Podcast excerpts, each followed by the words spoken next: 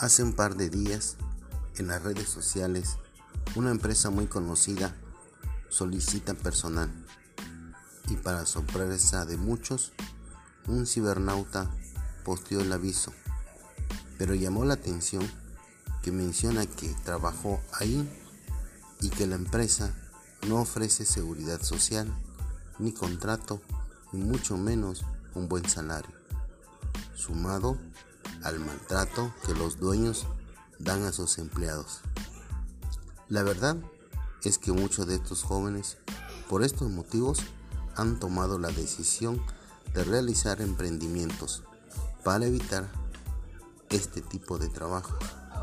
Es por ello que hoy en día casi el 80% de los trabajadores no tienen un contrato, seguridad social y mucho menos un salario bien remunerado.